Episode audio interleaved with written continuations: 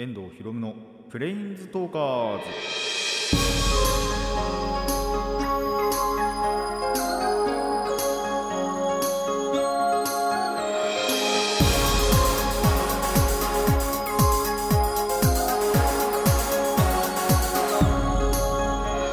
ラジオの前の皆さんこんにちは。遠藤博夢のプレインズトーカーズ。パーソナリティの遠藤博夢です。この番組はマジック・ザ・ギャザリングのプレインズウォーカーたちがさまざまな世界へ旅できるかごとくさまざまな話をしようという番組ですというわけで、えー最終回です1週遅れの最終回ですえーとまあ、1週間遅れた、えー理由からね、まあ、ちょっと軽く説明しますと、えーついにですね 身内に感染者、陽性者が出ましたという感じで、え1週間以上外に出れていません。てか、出ちゃいけませんと言われましてね。えーつうわけで、えーちょっと1週ね、さすがにお休みをいただきました。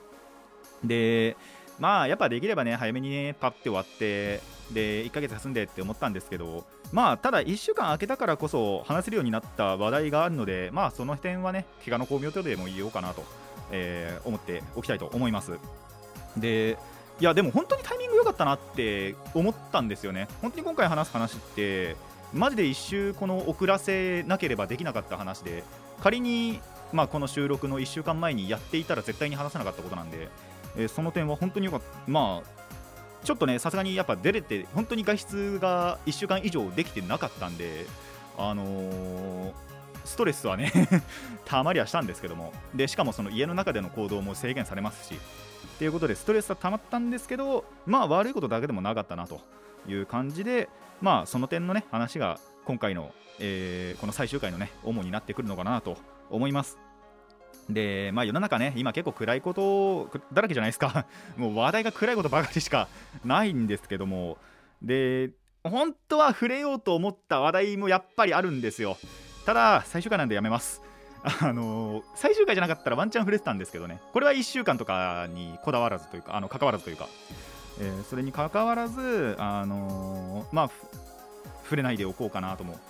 思ったことなんですけど、まあ、今回はね、それもやっぱり、えー触れずにいこうかなと思います。本当にね、あの明るく終わって、で、まあ、何回も言ってますけども、あのー4月には復帰するんで、本当に1ヶ月だけね、えー休みいただいて、そして新番組として復活するってだけなんでね、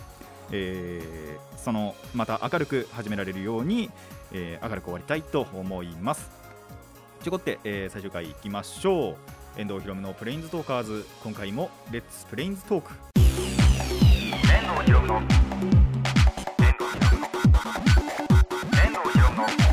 プレインズトーカーズ改めましてこんにちは遠藤ひろむですはい、えー一番最後のね、えー妖怪の紹介に行きたいと思います、えー前回も、えー、とちらっと言いましたが今回は日本三大妖怪と言われる三大妖怪の一つ、えー大竹丸についてご紹介したいと思います。えっ、とまあ結構前に紹介した、えー四天王寺大江山の四天王寺そして、えー、玉物前に、えー、と並ぶ最強妖怪の一角と言われています。で、えー鬼神魔王と言われていますね。鬼の神の魔王と書いて鬼神魔王と呼ばれることもある。本当にそれぐらいその能力というか神通力がめちゃくちゃ強いと。いうことで、えー有名な妖怪ですね、えー伊勢と,、えー近江の国、まあ、今でいう三重と滋賀の国境にある、えー鈴鹿山という、まあ、今でもこれはあるのかな？に、えー住んでいる住んでいた妖怪ですねでその、まあ、先に言っちゃうんですけどこれ正体というか完全に創作物の妖怪となっておりまして、えー平安初期にですねクスコの変というものがあったらしいんですけどそのクスコの変で実際に起こったことをもとにそのファンタジーのね要素をもうガンガンに盛り込んで持った話の中に出てくる妖怪がこの大竹丸です。でその大、えーそれなんでそのクスコの変というのを題材にした、えー鈴鹿の造詞田村の造詞などなどまあ他にもなんかいろいろ話があるらしいんですけど主にその2つからまたさらに派生したような作品群にえーこの大竹丸というのが登場すると。でその能力なんですけどもまず、えーまあ、山を暗雲で覆いますと黒雲でね覆ってもうなんだろう侵入まず侵入させないようにするというかてか見つかりにくくする自分をプラス、えー天候を操れる。もう暴風とか雷鳴とかなんなら火の雨を降らすなんていうねこともできるぐらいまあマジでね能力が強いということでやっぱり最強格の一回一角と言われています。でそうクスコの変についてはちょっとねやっぱ長くなっちゃうんでクスこの辺は省いてちょっと皆様で、えー調べていただいてで今回は、えー、とどっちだったかな？田村の造詞かな？確か。のでの,、えーその話というのをしていくんですがこれも結構全部を全部あの説明しようとするとめちゃくちゃ長くなっちゃうんで10分ぐらいになっちゃうと思うんでえーところどころははしょりながら簡単に説明していこうと思います。えーまあ、大竹丸がですね鈴鹿山をやっぱり陣取って悪事を働いていたわけですよ。でその帝その当時の帝が、えーまあ、これは本当に実在した人物なんですけど坂上の田村麻呂っていう人物を、えー元にした、えーこののあの題材でのね田村の造詞の主人公坂上の田村丸に討伐を命じるわけです。これは本当にあのファンタジーの人物だと思ってください。あのすごいことに毘沙門天の加護だの、えー、と千手観音の加護だのを受けてるらしいです どうやらね あのめちゃくちゃ最強な人物らしいんですけどパワーインフレを起こしている、えーそこに、えー討伐を命じるわけです。ただ3万の軍を率いてもやはりその大竹丸を退治できなかったんですよ。そのさっき言った神通力によって。でそんな中ですね、あのー仏様に祈った夜、えー夢でお告げを受けるんですね、えー鈴鹿御前の助力を受けろと言われるんですよ。その田村丸が。で一人で山へ行くとその鈴鹿御前を発見しまして。であの一緒に倒そうっていうことになってその攻略、えー、と大竹丸の攻略のために、まあ、共闘というかするわけですね。なんなら最後結婚するんですけど。で、えー、とそのためにですね、えー三名の剣というものを、えー奪わなければならないということで、えーとまあ、ちょっと計り事というか色仕掛けを使って、まあ、なんなら大竹丸がなんかそもそも鈴鹿御前に気があったらしく、えーそれを、まあ、逆手にとって利用して三名の剣のうちの二振りを、えー、と大東連と小東連だったかな？という、えー二振りの剣は奪いました。一振りは、えー、と別の場所にあったということで、まあ、奪えなかったんですけど、まあ、そのうち2つでもね奪ってしまえば能力が弱体化するということで、えー後日ね田村丸対大竹丸の死闘が繰り広げられるわけです。でこの時面白いのが話がやっぱりあってその大竹丸があの剣だの矛だのを一斉にボンってその氷で作ったのかな？みたいな感じの。氷のような剣とのをなんかバーって全部投げつけたと思ったら千手観音と あの毘沙門天が守ってくれるみたいな 話があってちょっと面白かったんですけど。で、えー、とそんな死闘を繰り広げつつこれは、えー、と田村丸の、えー武器なんですけどソハヤの剣という剣があるまあ剣があるらしくそれで、えー首を落とされてしまったと。最終的にはね。最終的には首を落とされたんですが、えーさっきも言いました。三名の剣のうちの一振り。もう一振りが、えーまあ、天竺にね どうやらあったらしいんですけどそこに魂をコピーしていたんですよ。大竹丸は。で、えーコピーしてたために復活をしまして蘇りましてそしてリベンジをするんですが再び首をはねられると。結局ね、あのー復活しはしたんですけどもうすでに三名の剣のその家具はもうないんで、えー結局また負けてしまってそのはねられた首は平等院に今収められていると。いう伝説が残っております。以上大竹丸の紹介でした。本当に長いんだよなこれ。で本当にそのいろいろなところをはしょりはしょりで言ってこのあの長さなんで。まあもっと詳しく知りたいという方は大竹丸とねあの実際に調べてみてください。でその時にちょっと注意なのがえっと、これ鈴鹿山の大竹丸。で漢字も違うやつなんですけど岩手県にも大竹丸、えっと、武力の武って書く方の大竹丸。こっちはですねあの山冠に地獄の獄って書く大竹丸なんですけど、えーそこの違いがありますのでそこだけ、えーお間違いなきようにという感じで、えー日本三大妖怪のね一角と呼ばれる、えー、鬼神魔王こと大竹丸をご紹介いたしました。いやーどれぐらい紹介してきたんだろう？2 3 0体ぐらいいったのかな？多分。っていうぐらいね。まあでも結構ほぼほぼメジャーな妖怪ばっかり紹介したと思うんですが、えー前々から言ってますがこれの妖怪の紹介はあの次回のラジオに引き継ぐつもりはないのでぜひね、えー妖怪また知りたくなったなって思ったら僕が妖怪の紹介をやりだしたところ一番最初雪女を紹介してますけどちょっと探っていただいてねそこからいろいろ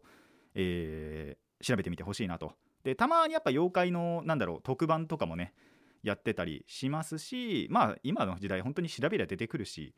あと美術館なんかもねところどころにあったりするので、えー気になったという方はそして気になった妖怪がなんか見つかったみたいな時にはぜひね調べていただきたいと思います。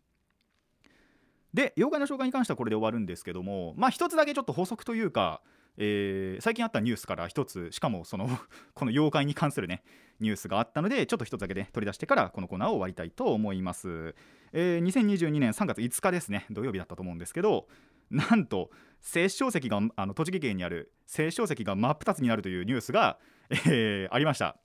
これ何かっていうと僕前回紹介した玉物前の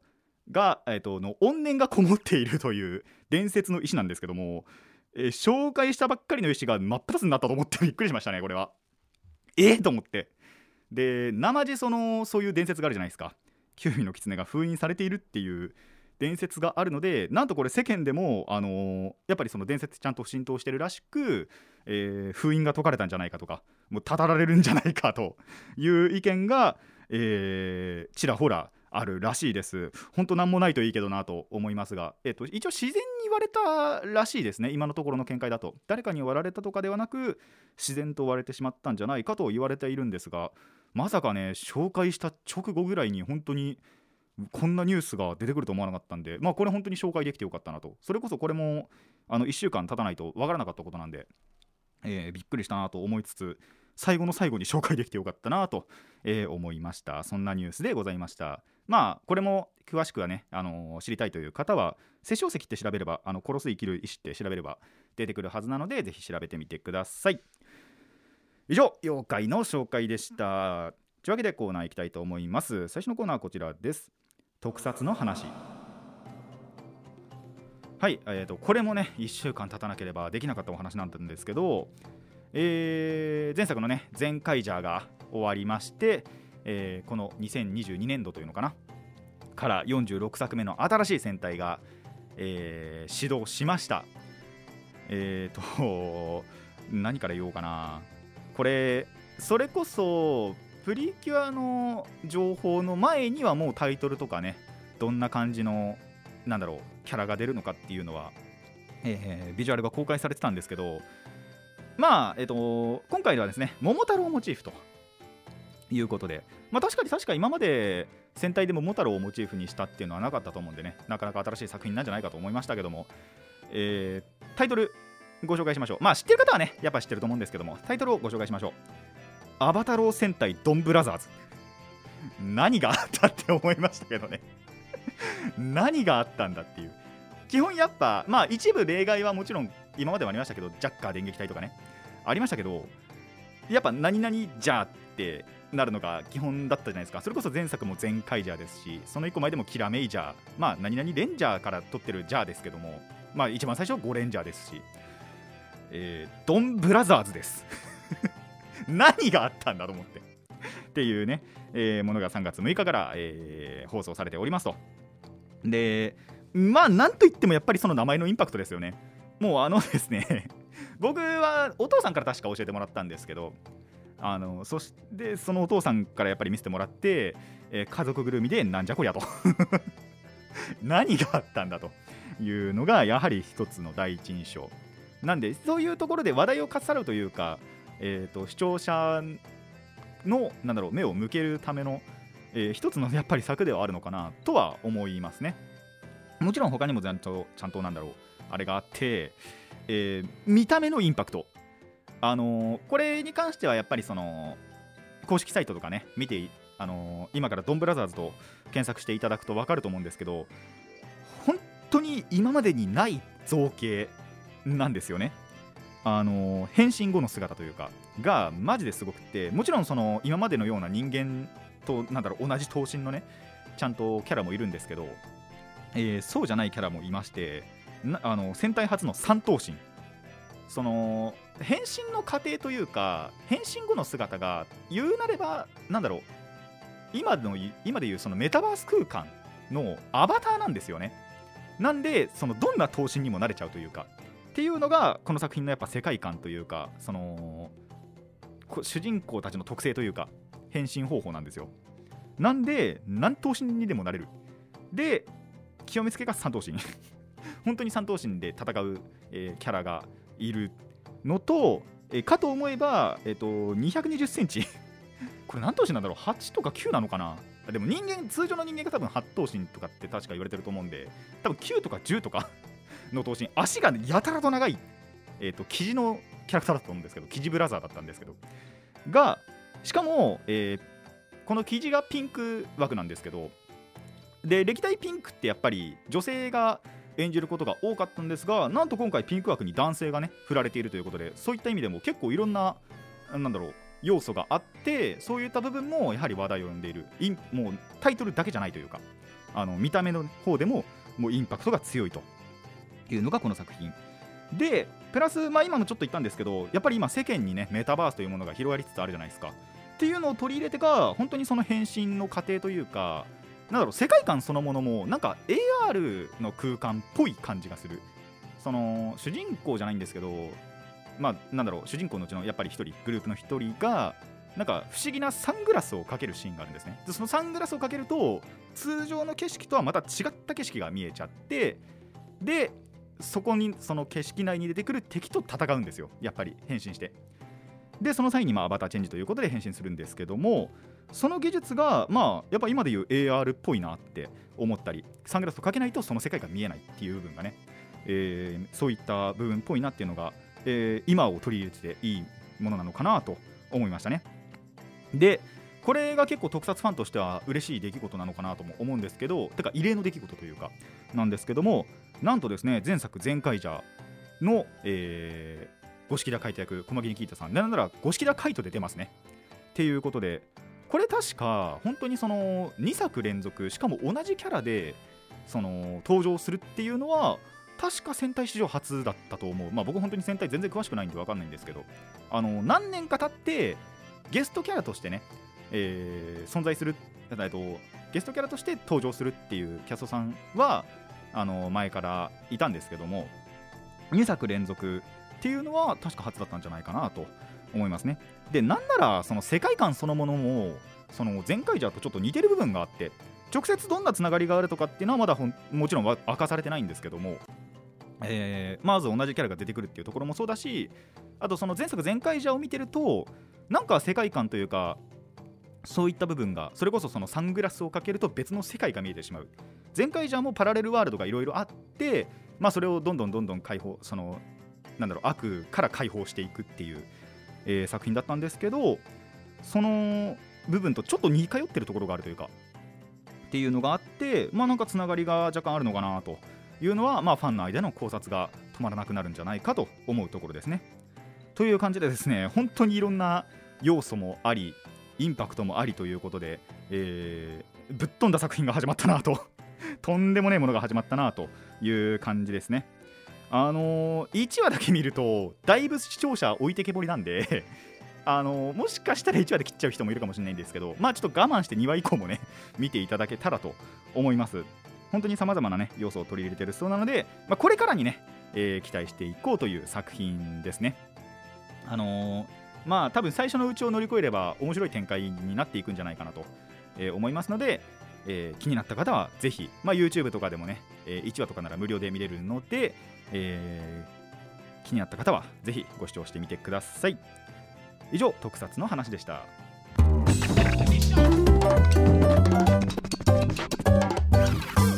遠藤ひろむのプレインズトーカーズ、えー雑談でね終わりたいと思います。えーとですねどっから行こうかな。じゃあこれは1週間休む前の話から行こうかな。あのやっとですね今年初のカラオケに行くことができました。っていうのを本当は先週に行ってもよかったんだけど いやあのよかったんですけどこれは本当に陽性が確認されるガチ直前ぐらいでしたね。になんとか1回行けてえっ、とそのあれですね。あ喉は潰しました。陽性者じゃないのに喉潰すっていうね。そう僕じゃないんですよさすがにかかったのはね。また他の違う身内なんですけど。が、えーかかる。本当に直前に、えーカラオケになんとか行けまして、まあ、行ったかと思ったら陽性でもないのに喉は潰すっていうね、えー何してんだって話なんですけど、えー2020年、2022年初の最初のに歌った歌はですね、えーフィールド・オブ・ビューの乾いた叫び、まあ、こちら遊戯王の曲になっておりますので。いやあのーあれ言ってなかったたっけな。そう前回言ったか覚えてないんですけどそのやっぱ最近最近っていうかまあ結構前からねあのマスターデュエルが流行りましてで2時3時の中でも結構いっぱいやってる人がいてなんで遊戯王の僕は曲の方にねあの興味がいっちゃってあマスターデュエルやってないんで。でその結果めちゃくちゃ歌い久しぶりに歌いてってなって、えーもう遊戯王その古いところからブラーって歌えるところまで歌ってって。なんで一番最初に歌ったのは、えー遊戯王のオープニングですね。の、えーフィールド・オブ・ビューで乾いた叫びを歌いました。いやーその時もですねもう最初からフルスロットルで行ったおかげで30分足らずであの喉を壊したわけなんですけども。え ーなんとかね根性で結局フルタイムでいまして。で帰ったらまあ喉ガラガラという感じだったんですけどもあのーやっぱその時その他にもね結構いろいろ久しぶりに歌ったりとかなんならマジで全然歌ってなかったような曲なんかも歌ったりして1回とか2回しか歌って歌ったことないとかねっていう曲なんかも歌ったりしたんですけどまあその時はその時で満足したなと。でかと思いきやね、あのー次回また歌いたい曲が増えたりもしたので、えー近々ね行きたいななんて考えております。まあもっと言うならトリックを決めたって感じかな。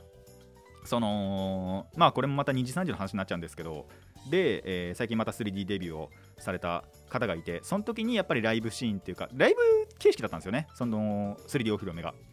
でそのライブシーンでちょっと1曲もうマジでぶち上がってしまった曲があったのであの鳥曲じゃないアンコールのね鳥曲じゃないところでちょっと個人的にぶち上がってしまったので、えーその曲をね今度次行った時に歌いたいと思っております。まあでも複数人本当は欲しいんだよなっていう感じなんですけどね。本当は欲しいんですけども。えーまあ1人でもいいしまあ2人で行けたら2人以上。4人行けたらベストなんですけどね。ご時世柄とでもう1人がもう1人っていうかその4人のうちの1人がすげえ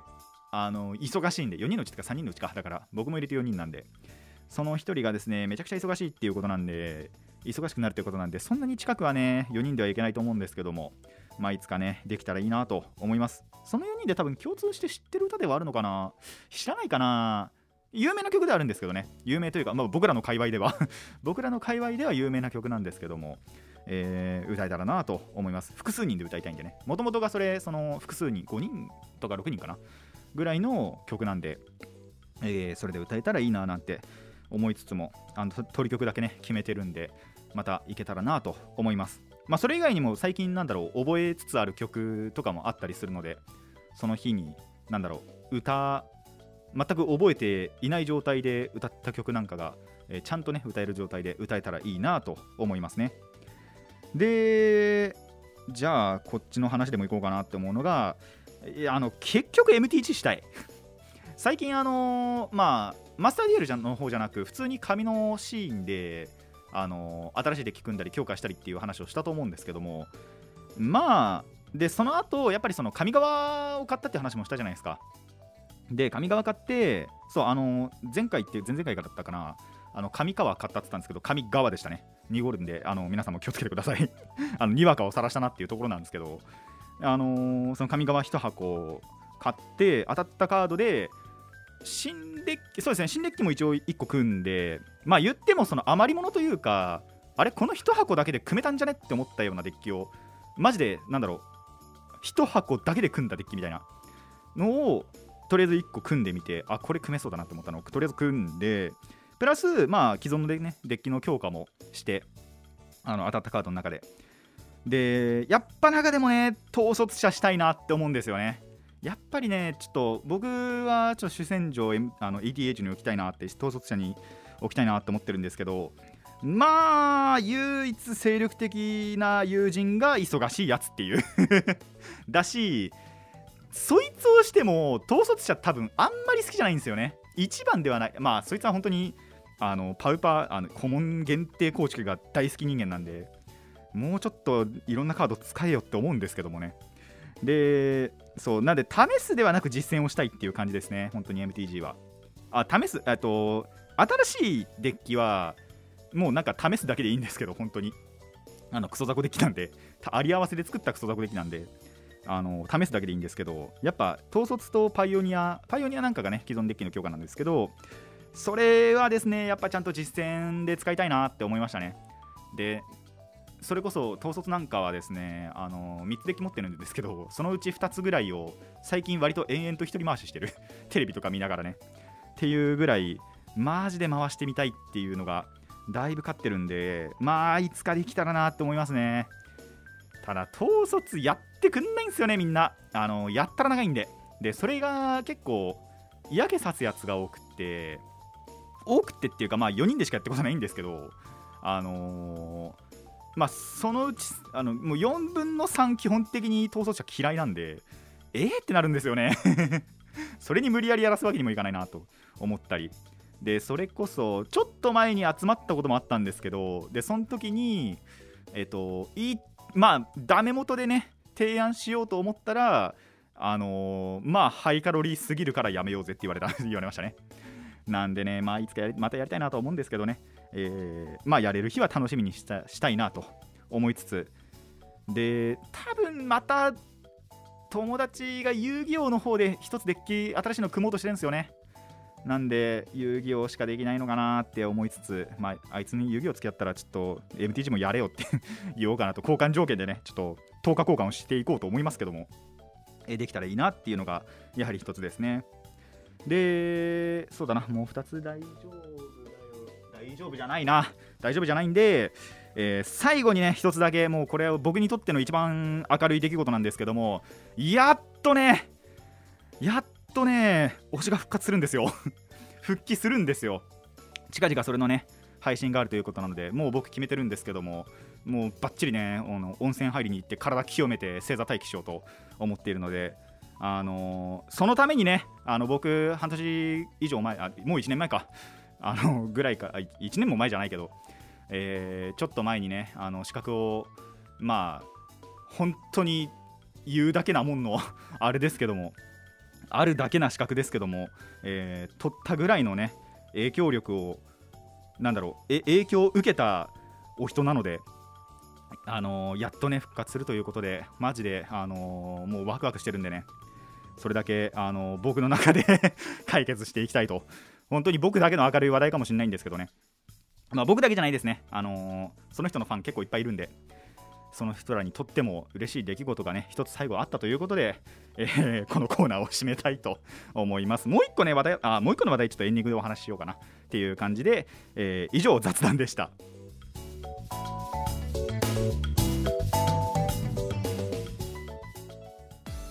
遠藤ひろむのプレインズトーカーズそろそろ、えーお別れのお時間。本当のね今までのもうお別れでなくこの番組そのもののねお別れのお時間になってまいりました。で最後に話そうと思ったのは何かっていうとそれこそその1週間以上ね、あのー家家というよりはもうもはや部屋から出てないんですけどほぼほぼね、あのーご飯とかお風呂の時以外ほぼほぼ部屋からも出てないんですけど。でしかもその部屋から出てないだけならまだしも部屋で何もしてないんですよ。まあ録画を若干見たりっていうのはもちろんあったんですけど録画見たりだとかそうじゃないともうゲームするか寝てるかなんですよね。もう3択しかなくて。でそんなのをやっぱり1週間以上続けたらいざ歩いた時ですよ。でそのけ、えっと、隔離が解けて解除されてでちょっとやっぱ寄りたいところがあったんで小田原まで行ったんです。あもちろん電車で。ただその電車行く駅までの往路でそっちのその小田原まで行くそこからまた1時間ぐらい歩く、まあ、30分30分で往復するんですけども。で歩く。で電車乗ってまたその最寄りの駅から家まで帰ってくる、まあ、だから大体2時間分ぐらいかな。2時間か2時間半分ぐらいだと思うんですけどを歩いた結果もういやその往路ぐらいからだったと思うんですけど右足がめちゃくちゃ痛くって 帰ってくる。次の日がバイトだったんですけどえっ、ともうねびっこ引いてましたね。右足だけ。痛え痛えと思いながらもう歩くたんびに。右足が痛くてしょうがなくて。まあ完全に衰えてましたね。足が完全に破壊されたなと。左足も若干筋肉痛っぽい感じがまあそんなではないんですけどそこまでひどくないんですけどちょっと痛みを感じるぐらい右足だけはマジで痛いっていうぐらい、えー破損するんで皆さんぜひね、あのー僕みたいに僕みたいじゃないですけども、えーもしね身内で感染者が出たという際お部屋ででもいいんで筋トレしてください。ね筋トレも何もマジでしなかったんでマジで体力衰えててあの散歩ができない体になるかと 思いましたね。なんでその辺は気をつけていただきたいと思います。さあ、えー、番こもうねこれは言う必要ないんですけどもまあただ一応やっぱりそのツイッター消すまでは、えーこの番組の感想だったりなんかは募集したいと思いますしまあなんならラジキャスネットのホームページの方ではあの今まで通りえー、と募集もしておりますのでなんだろうな、まあ、それこそ次のラジオに期待したいことだとかでもいいですしそういうのをね、あの送っていただけたらと。まあ送りたければ 送っていただけたらと思います。まあそのためのね手段としてツイッターはそれこそえっ、と前回も言ったんですけど、えっ、とまあ早めに3月半ばぐらいにはとか終わりぐらいには、えー閉じようと思いますし、まあただじゃあそこでなんだろう物がなくなるかっていうとそうでもなく、えっ、とラジキャスのねホームページもありますので、ぜひそちらから、まあ、この番組の感想でもいいですし、えー 本当にさっきも言いましたけど、次のラジオに期待することでもいいので、えー送っていただけたら幸いです。で、えっ、とまあ、こうやってね、今回、あの1週遅らせてしまったので、4月から新しく始めようと思ってるラジオも、まあ、1週間だけね、えーずらして、本当は4月の初週に行こうかなと思ったんですけども、2週目ぐらいから、えー始められたらなと思っております。ので、えーぜひね、えー今まで聞いてくださった方は、まあ、また次回のもね、聞いていただけたらと思います。あの相変わらずというか、マジで構想、あのなんだろう、構想の段階ではあるんですけど、まだ。ただ、構想でもほとんど変えようと思ってないんで、構想の段階というか、まあ、ほぼほぼ固まってますけども、えー次のね、番組もほとんど形式というか、は変えるつもりはなく、マジで妖怪の紹介が減るだけなんじゃないかなと 思いますので、ぜひぜひ、えーまた応援してくれてたのかは分かりませんけど、応援していただけたらと思います。マジで実感ねえんだよな。あのーこういう時って大体、なんだろう、ファンに支えられてここまで続けることができましたっていうのが、あのー定番だと思うんですけど、正直メールとかが来てないんで、マジで分かんないっていう、支えられてた気がしねえっていうところはあったりするんで、えー次回のラジオはね、そういうことがないようにできたらいいなと思いますけどね。結局送る送らないってその人の個人のね、えー好きなようにっていう感じなので。ただね送ってほしいなとは思うんでね、えーぜひぜひ次回のラジオもそうですしまあなんならその始まる前までにでもいいんで、えー送っていただけたらいいなと思います。ちょこってえっと 232? 今回が232でしたっけ？ですよね。えー約5年弱ですね。5年ギリギリいかないぐらいの間お付き合いいただき誠にありがとうございました。次のラジオでもよろしくお願いします。以上、えーここまでのお相手は、えー遠藤ひろむのプレインストーカーズ。ここまでのお相手は遠藤ひろむでした。また次回のラジオでお会いしましょう。またね。